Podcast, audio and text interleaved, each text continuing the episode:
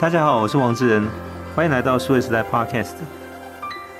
网络诈骗其实一直以来是非常头痛的问题，而且情况是越演越烈。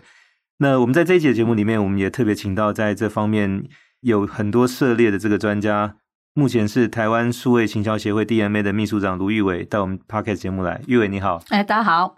呃，玉伟同时以前也是数位时代编辑部很资深的同事哦。那也很欢迎玉伟再回到我们数位时代来跟大家分享。那为什么谈到网络诈骗会跟数位行销有关？其实我们看大部分的网络诈骗都是做得很好的数位行销，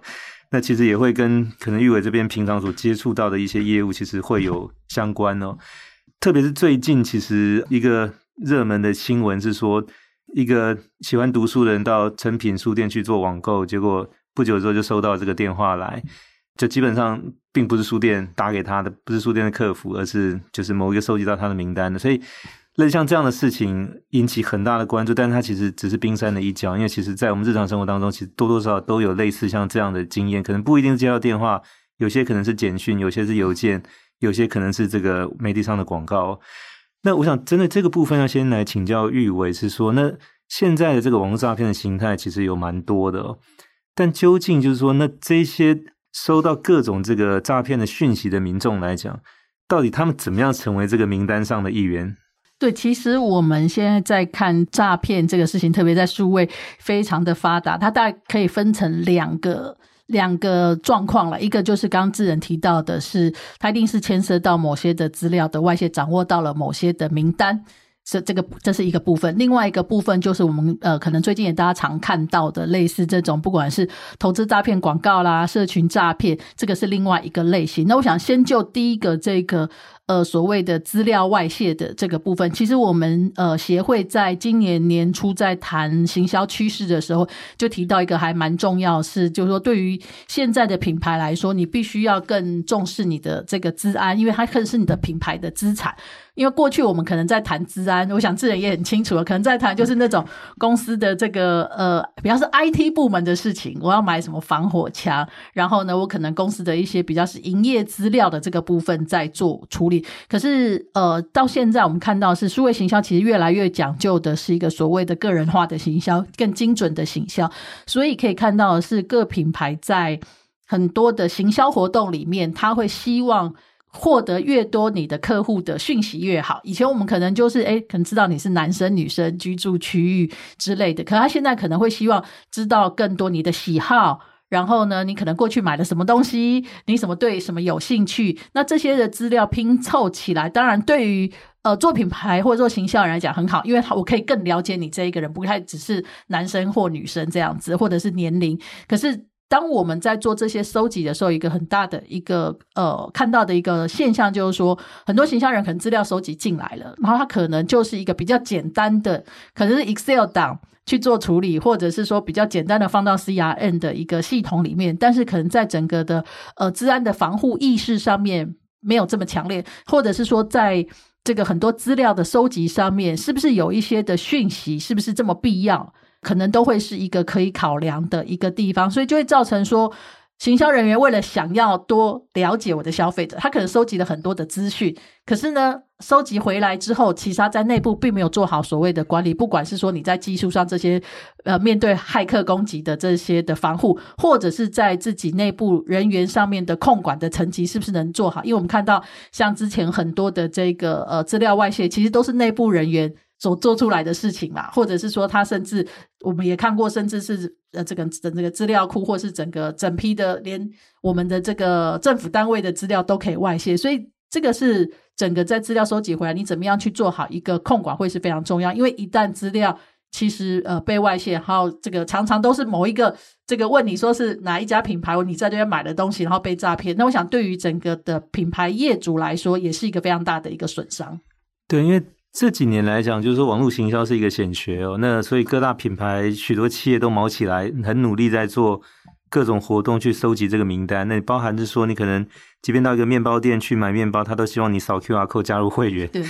那大家都想收集这个名单之后去做可能后续的这个就是网络行销推广等等。那也因为这样的关系，就大量的名单被各种方式去收集之后，那有没有好好去管理？其实可能大部分是没有的。所以这其实。呃，也创造了就是说这些名单可能外流的一个可能性。那通常我们在谈资安的时候，是说内神大于外鬼了，就说有可能是你去做这个名单开发的这些，比如业务或者这个行销还是客服人员，在保管这个名单的时候，你有没有注意哈？或者说是不是可能离职的时候就自己顺便 copy 了一份带走？这个其实机会都很大，因为可能大部分这个名单收集起来之后，它可能储存的形式就是。简单的资料库或者这种 Excel 的方式去储，或者有些可能就是直接 Word 的这个格式去储存，它其实也没有去加密，或者说透过某些方式去呃限制它的这个去取用的这个权限哦。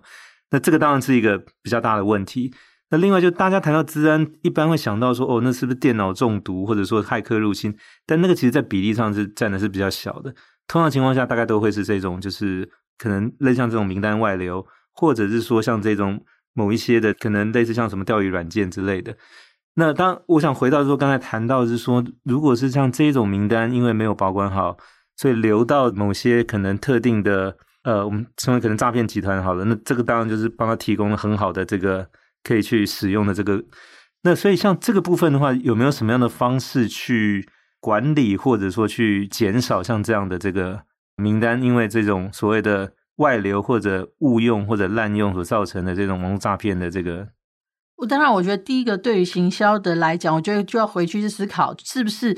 哪些资讯是你必要收集的？那这个当然可能就会回归到说你的行销的目的，因为我们看到有一些我不过买个东西，然后你要我的身份证字号，然后要出生年月日，出生年月日很多这种家里地址或、嗯、对，那你是不是有一些的讯息可以是不必要的？那这个我觉得是行销人员可以去思考的，就是说在收集的上面什么样是适切的资讯。那第二个当然回来是说各品牌里面你自己。重新必须是去了解说你在行销收集的这个资讯的这些所谓的数据，你要怎么样去做好保护的一个机制啊？那我想其实因为治安，坦白说这种技术也都非常的成熟，其实市面上也非常多的解决方案。那以前可能都只有我们看到的大品牌、超级大品牌，它可能在这边才会做好比较多的工作。那现在的一般的中小企业，可能在这方面的确会比较薄弱。那是未来有一些，也许是呃，采取市面上有一些云端的机制，帮助你解决你自己可能 IT 人员不足的问题。这个可能是一个可以去思考的一个方式，因为至少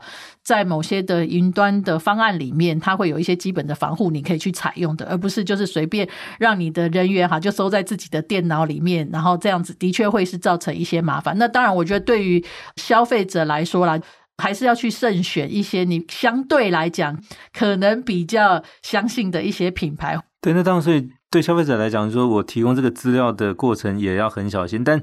这个其实讲了等于没讲，因为你其实很难判别是说到底，比如说接受这个资料的这一方，他能不能好好去保存，不会外流。那往往就是说，你如果不留这个资料，其实你没有办法跟这个品牌或者企业再进行下一步。比如说，你可能报名参加一个活动，去购买一个产品，或者要取得某一个服务，还是说这个做售后服务的时候，你要有一些客服上面的问题要请教，你都必须要提供这个基本的个资。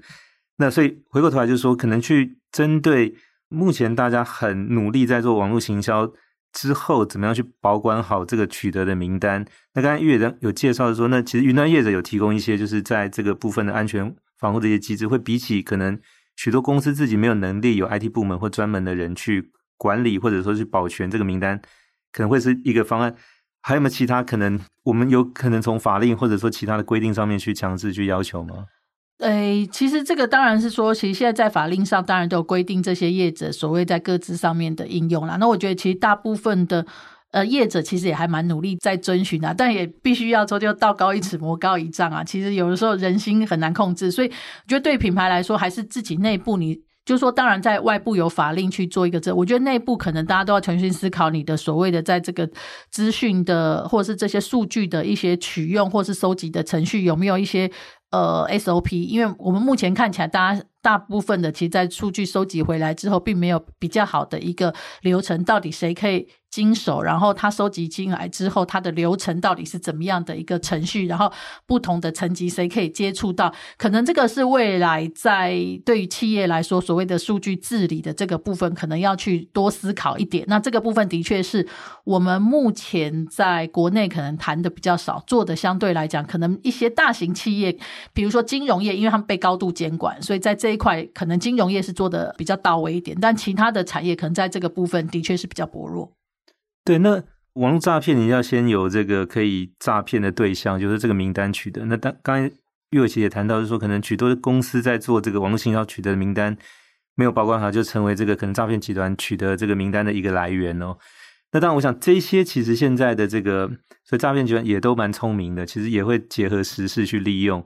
那比如说，可能两岸比较紧张的时候，就是你去买这个，如果阿公打过来，你就会接到相关的电话。那包含是说，像在五月份的时候，像这个职棒的兄弟象队的林威柱教练被撤换，其实当天晚上就有简讯发出来说他是林威助，他现在缺钱，然后如果你愿意支持他的话，他可以可能帮助他重新争取回总教练。类似像这一种，其实当然你会觉得有点好笑，但是实际上就变成说，可能也许有一万个或十万个接到这个转简讯，只要有一个上当受骗，其实他就回本了，因为他可能取得这个名单的成本并没有很高。那当然，这个其实呃，某些情况就是说，这些消诈骗的讯息也在与时俱进了。那我分享的，我大概十多年前，我我还在上海工作的时候，其实你你会接到有一些其实不不确定他到底是来诈骗还是搞笑，比如说他就跟你讲说我是秦始皇。我因为吃了这个长生不老药，现在醒了。但是呢，我需要有一笔钱，把我这些大军也要唤醒，就是那些兵马俑。等当你看到觉得这很好笑，但说实在，就是如果这种消息发了几十万、上百万份这个简讯出去，只要有一个人点选回来，那基本上他就回本了哈。所以那些不相信他、嘲笑他的，其实无所谓，反正只要只要一两个上当受骗，他就回本。所以这个当然就是说，它它有大，它存在一个就是呃。应该说，投入跟产出的成本不对称的这样的一个一个暴利的情况存在之下，那当然就会有很多人前仆后继的在投入哦。那我们现在看到是说，除了这些之外，其实例行在这种所谓的呃，不管是邮件、简讯，甚至现在很多在这个媒体上面，还是说在社交平台上面的这种广告，那以近期来讲，是有大量冒用名人的这种所谓投资的广告出现，其实也产生了很大的这个负面的影响哦。那关于这一块的话，可能对于一般的这种就是网络使用者来讲，该怎么去注意，或者说避免，就是说可能被这样的这个信息所欺骗呢？我我先讲一下，就其实诈骗这件事情，其实的确现在对于行销的产业来讲，其实影响还。真的还蛮大，一个是我们刚刚提到的，就是说你你这个前面前端没做好，被冒用之后，这个品牌的这个形象受到很大的损伤，信任感消失，要回复当然一个困难。第二个是其实呃，也因为就像刚刚智仁讲的，在这个不对称情况，其实它也造成了正规业者的所谓的这种。呃，行销的成本，因为这个就要提到说，为什么现在大家看到这个网络的这种很多诈骗，说为什么好像不能管哦？呃，要先跟大家说明一下，就是说我们过去我们看到的广告，在所谓的非数位的这个媒体，不管是杂志或是报纸或是广播。的年代里面，我们在投放的时候，我大概就是买版位或者是买时段。比如说，我觉得晚上八点档这个乡土剧时段，以后我会跟我的代理商说我要买这个时段。然后或者是说，诶，觉得数位时代的这个呃阅读率很好，我要买它的一页广告。那在这个过程里面，相对来讲，你比较有控管的一个机制，就是说，诶，他要来跟你这家媒体来接触要买广告的时候，你大概也会知道是谁来跟你买。然后加上，因为过去提的确在这个数量上面是比较少的，所以呃，比如说你要做一些审核，或者是说一些这个追查，相对是容易的。但是位里面最麻烦，就是因为它的这个网站太多，然后你要在做这个投放的过程里面，其实你很难用人工来处理。所以呃，在现在的数位形象面，其实有一块是过去。在传统媒体没有的，就是我们呃，你可以叫做是整个的呃广告交易系统。那这个广告交易系统其实它不太一样，它除了我们当然还是可以买版面，我可以买某些的这个时间之外，它其实很重要，其实是看这个买什么样的人，我可以去设定，比如说年纪、居住地、喜去喜好，过去可能过去一个月可能看过什么样广告，去做很多的设定，然后去做投放。那在这样子的一个情况里面呢，就会造成这个管理上面会有很多的，呃，你可以讲说是漏洞，或者是说可能没有办法力有未逮的地方。因为在这样子的系统里面，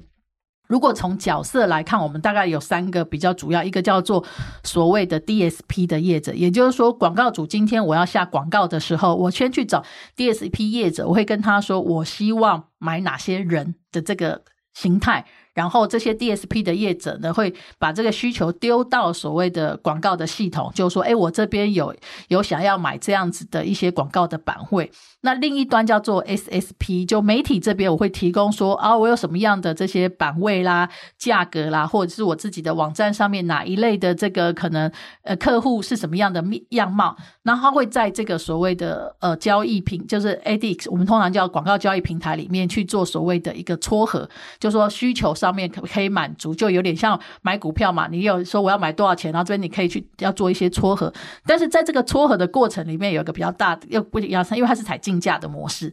谁出的钱高，谁就可以有一个比较好的，你会得到比较好的露出。所以就像刚智仁讲的，的确广这个诈骗业者，因为他他这个他只要有一个中的，他可能其实就回本了，所以他可以用更高的价格来去做一个竞价的一个部分。所以这第一个就会造成说，为什么好像你好像很容易看到这个诈骗广告，可是反而正规品牌，你可以看到这几年大家讲说我的这个这个曝光率很差。然后好像这个导流或者是什么效果不好，因为第一个在这个竞价的过程里面，的确就会造成说呃会有一些的这个呃排挤效益。然后再来第二个呃原因，是因为我们刚刚在谈到这样的一个广告交换系统，它大概有几种购买的方式。第一个当然是。广告品牌，我可以直接去找媒体说我要买你的，比如说我直接找数位时代说我要买你的网站的这个首页一进来的这个广告，那这个就像我们刚刚讲的，因为媒体就比较有办法去核实说这个是不是一个正规的品牌，或者说可以去做一些的确认判断，我要不要接。那第二种当然是他可能会透过所谓的广告代理商去买，因为我可能每天广告很多，我没有办法自己去处理，那我会请广告代理商去，一样是跟 D 呃跟媒体或是 DSP 的业者去做购买。那在这个过程里面，其实相对来讲也比较可控，它还是有一个比较相对可以审核的一个机制。那其实最麻烦是第三种，因为我们看到现在很多的数位平台，它其实是所谓开账号。给这个使用者或者是给投放人，你可以自己操作。比如说，各位，你去某些的平台上面，你自己其实都可以投放你自己的广告。那所以变成在这样子的一个过程里面，大家都可以在 DSP 上面开账号的时候，你就会非常的难管理，因为很多账号可能是开在海外，它并不是在台湾。然后呢，或者说这些的 DS 品牌可能也不在台湾，但是因为它都是进到的这这个全球的这个广告的交换系统，所以这就变成是一个很大的一个漏洞来源。就算我看到了这个，我在某个媒体上面看到可能疑似诈骗广告，我去检举，然后呢，第一个，如果 DSP 不在台湾落地，其实你根本你很难去叫它下架，因为你管不到它，或者是好不容易你联系上了这个 DSP，你要找它下架，可是呢，它它可能也没有办法。追踪到这个海外的账户，因为账户是可以比较容易被开设，就算抓到他把关掉，他再开一个。所以其实我们看到很多的。广告可能在这个投放上面有一块，其实在这个部分有一个很大的一个漏洞。那当然，一些平台现在当然有一些所谓的机制，比如说什么蓝勾勾类似，或者是说有一些给你这种不同颜色的这种盾牌，让你去做一些辨别，表示有没有认证过。所以这个第一个当然是可能对使用者来说，可以先去看看这上面是不是有一些的这个盾牌的，或者是什么，或者是当然还有一种是现在的这些平台也努力啦，就是说去。有一些标注，你又看到这种所谓的是比较赞助上面广告上面那个贴文上如果有赞助，通常都是广告的形态的时候，你可能就会要稍微警觉一点了。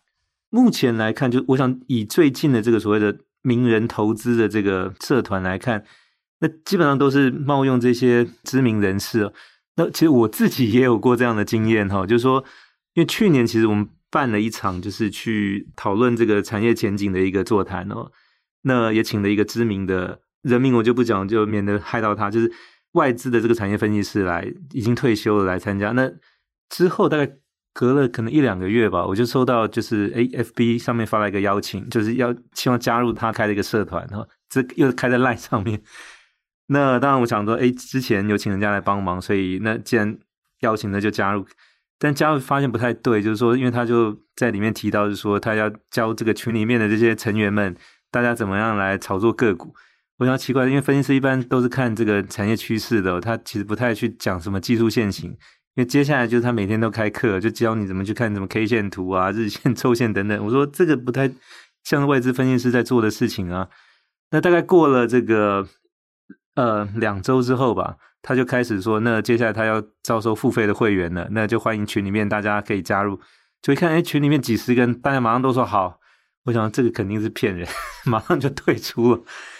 那我想就是说，那这个当然就是你得对可能这个领域大概有一定的认识哦。那我想就是说，我猜群里面另外那几十个应该也都是所谓的托，就是说其实都是暗装 暗装这样子。对，大陆叫托，就是类似像这一种的，其实冒用某一个名人的身份，然后取得大家的这种信任。那像这个部分的话，就回到刚才玉伟所分享，就是那实际上很有可能是这个诈骗的时候，他就到海外去开了一个账户。然后就上传到这个 DSP，就是这个广告的这个撮合的这个平台。那因为它能够给的价钱比较高，所以也就接受就刊登。所以一旦就是说我们在台湾这边真的有人受害之后要去举报，第一个可能这个举证是不容易的。那即便你最后历经很多的困难举证成功之后，但是因为这个都在海外，都在海外，所以台湾到底有没有管辖权？这个事情能不能去在这边成案往下追踪，其实都是很大的问题哦。对，其实现在大家碰到很大的一个状况，其实如果都是在国内发生，然后可以这个冤有头债有主，其实反而好处理。但现在我们看到，在数位环境里面，最大问题都是来自于这种跨境，然后特别是这种社群类型的这种，刚刚在讲的这种所谓的呃使用者自行开设账号、自行上传，不管是我们刚刚提到为什么名人也会被诈骗，因为他可能是用一个 content 的形式，所以对于平台来讲，就说我既要尊重你的言论自由，我没有办法帮你做点润审查，因为你跟我说你可能是一个教育型的或者是什么，他不是他不是马上直接投广告，你就很难。比如说我先贴一个贴文，然后呢，我是这个所谓的教育内容广告，所以他不可能去审查你这个教育内容的广告嘛，因为他就会有所谓的言论自由的问题。可是他一旦他先贴了这个之后，他再来用这一则贴文去下广告，所以你就会变得很麻烦，因为这则贴文它到底是不是广告？或者是说他是不是有诈骗嫌疑？因为他可能没有在这一个文章里面诈骗，他把你引导到你，比如加入某个社群，诈骗可是在另外一个发生，所以这也会造成现在呃，的确我们在产业界也会发生说，有一些媒体媒体就会呃，现在很担心，因为现在有一些法令要管，他要负连带责任的时候，其实压力很大，因为他的广告被投放来，其实他并不知道，就说我只是提供说我有这样的条件，然后广告进来了，那。是不是我要负这个查证的责任，或者是说这个广告是不是真的是广告，还是怎么样？所以这个里面的确现在有非常多的呃要去厘清啦。那我想这也是最近其实包括政府或是我们产业其实也在讨论这样子的一个问题，有没有什么样的方式可以让这种。这种跨境，然后还有在这种在介于内容跟广告中间的灰色地带的这些，到底该怎么样去面对处理？但让这个平台业者可能第一步在台湾起码成立一个办公室，这件事情就是到时候有个追究的主体，可能是第一步哦。因为否则，如果是在境外的话，那这些大家都是忙来忙去，最后都是白忙一场。对，所以呃，在之前我们也有在提到是说，当然你如果政府的以目前现在大家在争议是说，因为数位的环境，大家还是希望一个比较开放自由嘛。那现在所以大家也在讨论说，那是不是不用到呃？全面全面管制，因为全面管制的确也会可能有一些很小的，你会其实也会增，或者是比如一些新创，如果都在，也许会有一些管理上的的负担。那所以现在呃，大家也在讨论说，是不是当某一些的平台，你只要是特别是海外平台，你只要是达到某一些的使用者达到某一个规模，它其实有实质的社会的影响力的时候，可能政府是不是就要考虑强制？比如一定要落地纳管，至少在发生事情的时候有一个窗口，因为我想不只是所谓的很多的这个消费者受到诈骗，其实以很多现在很多行销业者，他碰到困难是说，平台会跟你说。那就是说，因为基于很多的这种诈骗啊，或者是这种什么假新闻之类考量，他的确有做审查，可能就会乱杀，就变成说，你可能只是提到某些字，可能他用 AI 系统，他就把你砍掉了，把你整个可能疑似可能是诈骗的诈骗的，他可能可是其实你可能不是诈骗，然后你可能也是正规付了广告费，结果你的你的粉丝页可能整个就会被拔掉了。那对于品牌业者来说，其实也是一个一个伤害。那可是在这个部分，其实也一样嘛。那因为台湾没有没有一些，如果没有对应的单位，其实品牌其实你要去做申诉，甚至去做一些配合，其实都是困难的。但是要怎么去界定说呢？像这个在海外的业者在台湾是有实质影响力，比如说可能在台湾这边的这个使用人口占百分之五、百分之十或者一个比例吗？其实，在之前争议很大的数位中介法里面，其实是有提到这一点的，就是说那时候的。呃法条里面的设计是百分之十，也就是超过两百三十万。的这种平台的，就在两千三百万里面超过百分之十，你就是算是有，所以这个部分就是可能必要要类似有这种呃加重治理，或者是说特别治理。那其实，在数位中介法，其实像在这一条里面，其实没有太大问题，但是它其他的条，因为它也是包山包海包太多，所以有一些的部分，当然就会让大家有比较多的疑虑啦。但是呃，我们我们协会自己在看这个事情，的确现在在这样子的一个。开放的数位环境里面，的确看到很多的一些问题的时候，那是不是在某些的治理上面，的确可以去思考一下，怎么样兼顾我们所谓的言论自由，但是也可以去呃引导某一些的秩序啊？我想这个的确是蛮难的事情啦，因为两方的意见的确都各有所本，那怎么在这里面取得一个比较好的平衡？刚因为这个部分也会有，就是说，那比如说像台湾现在在比较年轻的这个用户当中，其实。比如说，很多用到对岸的，像这种小红书或者抖音、TikTok 这些的，我想那个应该都超过百分之十哦。但是它其实完全没有办法，对，它不在台湾。以前爱奇艺可能在台湾有合作伙伴的时候，你还可以有找，但你现在你也让人家都离开了，所以就变成说，如果有台湾的用户在类似这种呃，就是简体字版本的这个平台上面有被诈欺的这个情况，其实我们现在是完全没有办法去救，没有办法，是没有办法。那所以这个当然。就会牵扯到比较复杂，那还有跟国际的局势这种，其实都还有蛮大的关系啦。所以这也是，呃，我想对于政府单位来讲，也的确是一个蛮大的问题，就怎么样去跟这种境外平台去做一个。协调，就是说，比如说你真的要去叫这两家这种假设是这种所谓的中资背景的平台来落地，然后对政府单位来讲，它也会有一点疑虑。但是你不落地，它好像又会造成未来也许有一些危害。我想，的确这个是蛮两难的事情。对，有些人家想来，我们不让人家来；有些是我们希望人家来，人家可能不一定要配合的。所以这个确实在，就是说你再去追究这个所谓的有可能产生或者协助到这个诈骗的这个主体的时候，其实。也有一定的这个难度存在哦。那特别是刚才月其实也提到，是说在很多情况下，像这些关键字也是所谓一般的这个当时社会上声量比较大，大家常用的。那当然这些诈骗集团也很聪明，因为他往往也都会去买这些关键字，而且他的反应可可能敏感度更高，更高。就是说，那变成我如果是一个正规的公司，其实我在经营这些关键字，但是有可能我在信上信息上写的稍微有点夸大了一点，但是我我是一家真实的公司，而且我提供这个服务是真实的。也有可能是因为这个平台在就是管控，就是所谓误杀的情况也存在的，所以我想这个其实是在处理这样的事情的时候，相对来讲，就是有时候那个拿捏或者那个尺度或者说那个标准，其实也也很难说有一个绝对的这个情况。所以当那这个就会牵涉到，就是说，那对于像这样的一个事件发生或这样的问题产生的时候，就是说，那到底主管单位跟我们现在有什么样的办法去做管理哦？因为其实看起来就是说。这个诈骗的手法也是推陈出新哦。我们在科技上常讲，就是所谓不连续式的创新、破坏式的创新，其实在这个行业里面体现的非常的清楚。因为之前，比如说，假设是 call center 打电话诈骗的，以前你可能跑到，比如说就是海外去，那甚至有到这个柬埔寨去的，因为他如果属地不在台湾打这个电话，相对来讲，就是说台湾其实对他是没有这个所谓的管辖权的。但现在网络诈骗，他就更就是没有这个所谓地理这个方面的限制了。但是在台湾来讲，就是说，那当这个事情发生的时候，那到底行政部门主管机关是谁要去对应到这样的事情的这个责任？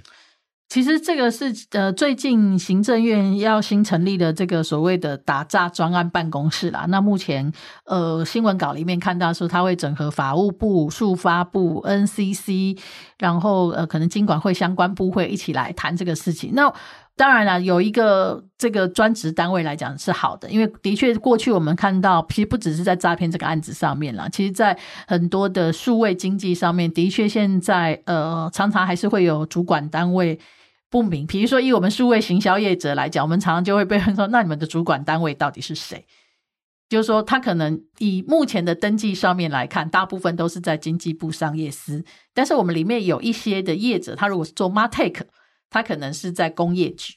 那如果有一些是媒体的属性，更尴尬了。它也其实也不归 NCC 管，因为它不是电子的媒体；它也不归文化部管，因为它不是平面的媒体。所以呢，就会变成是的确在目前的这个主管单位上面是有一些的模糊啦。那这个部分，我们也一直也在跟一些呃相关的部会甚至立委在谈这个事情，怎么样去让呃数位经济里面一些呃归属可以比较明确，因为在之前看到的确。政府目前的立场比较是，它实体是归谁管，虚拟就归谁管。但是的确，我们就看到有一些这个实体没有，那只有虚拟的部分，那到底怎么办？然后再来是说，呃，刚刚在讲说，那有什么样的一些处理的一些原则？那现在看起来，政府单位当然是说比较是从能不能抓到犯罪，或者说希望媒体或者代理商或 DSP 假设。诈骗这种出现的话，可能要负一些连带的责任。但是，就我们刚提到的，像这种跨域或是 DSP 的问题，的确可能会造成一些产业发展上面的一些问题。所以，我以我们协会现在，我们希望当然在谈的是说，有没有办法我们去建立某一些所谓的白名单的机制，就是说，我们有一些比如正规的，比如媒体或者是 DSP 加入了这样子的一个所谓暂且称之自律联盟好了。那在这里面，比如说它有一些。配合的机制，比如说，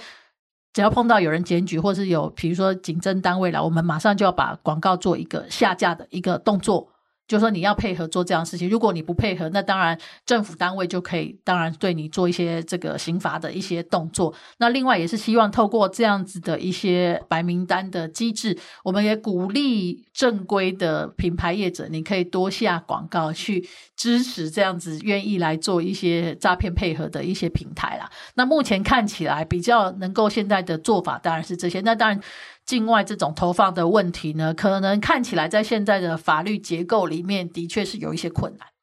对，因为这个就比较像是谁登谁负责哦。虽然说简单粗暴，但它实际上是对。现在民间就是这样的一个谁登谁负责，在什么样媒体露出，你可能就要负一些责任这样子。但这个应该是比较是属于直接从源头这边下手，就是虽然这个下手蛮重的，但是应该是效果比较直接。但现在看一下，就是说这些网络诈骗大概不外乎第一个就是说。关于这种呃，其实都跟钱有关哦，但它类型不同。比如说，你有投资诈骗的哈，你有像这种网购诈骗的，比如说可能跟你讲说，我这边有某一个地方很特别的这些东西，嗯、对，比如说什么呃，缅甸或云南的这个地，什么，什么土地啦之类的，珠宝或者什么之类，或者但你想买到可能就不是这样的东西，就是说，那这个当然可能跟它的产品的属性也会有关，因为假设今天卖给你农产品的话。那是不是可能跟农委会也会有关系？那属于是金融诈骗的话，是不是可能跟金管会有关系？但金管会实际上只管金融机构，它其实是应该是不管到这些所谓小型的这种个人式的这种诈骗的案子哦。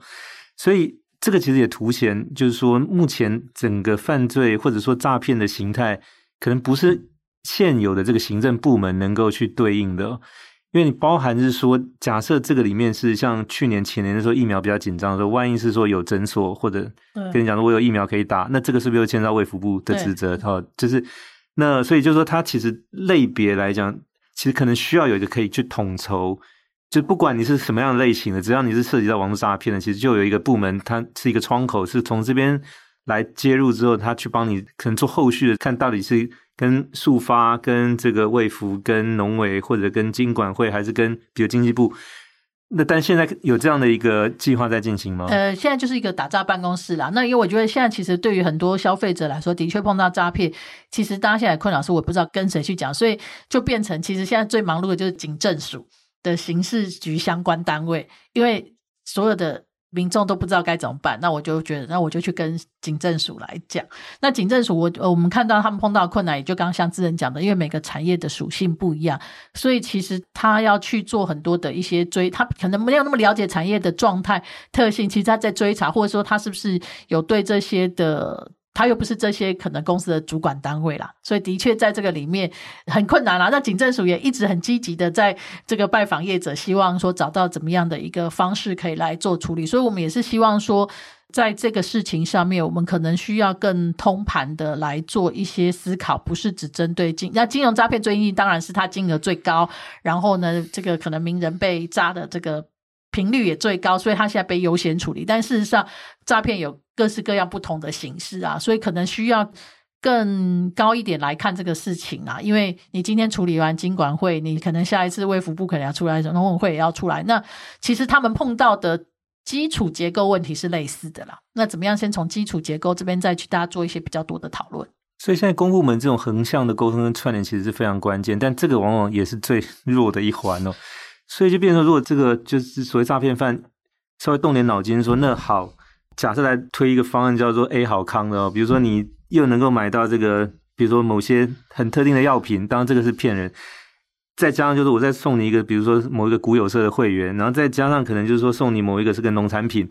我就跨部门，基本上这个事情的后面可能去追查的时候的困难，因为就变成每个部门都觉得这个好像跟我有关，但又又不只是我而已，所以实际上跟我无关，大部分就碰到这样一个情况哦。对，所以目前看到有。就是由政委出来要做这个打诈专案办公室啦，那我们当然是乐观其成啊。这只是说，大家也会希望说，这个可能有一些更实际的一些串联的做法啦。那希望说能够兼顾产业的发展，当然也要保障大家消费者的一些权利啦。好，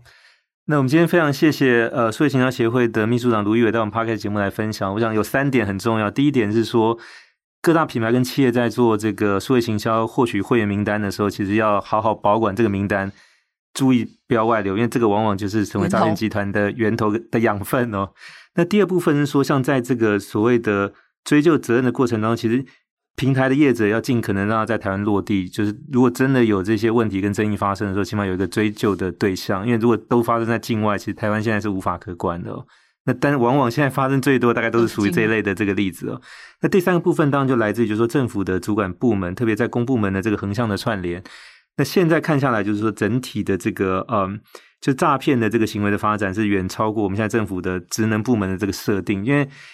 感觉起来就是说这些网络诈骗它其实已经早就进入到网络或者后网络时代了，但我们政府部门还停留在就是工业时代的这个执掌跟这种划分，所以以至于就是说。很多的权责其实没有办法对应到现在这个问题的发生，那这个往往也是当实际情况产生之后，其实没有办法去处理跟解决的。好，谢谢玉伟今天到我们数位时代 Podcast 节目来分享关于对于网诈骗这个部分的一些看法以及提醒大家的部分。谢谢，也谢谢各位听众的收听，希望大家喜欢这一集的内容，欢迎给我们点赞、转发，也请持续关注和留言。我们下期再会。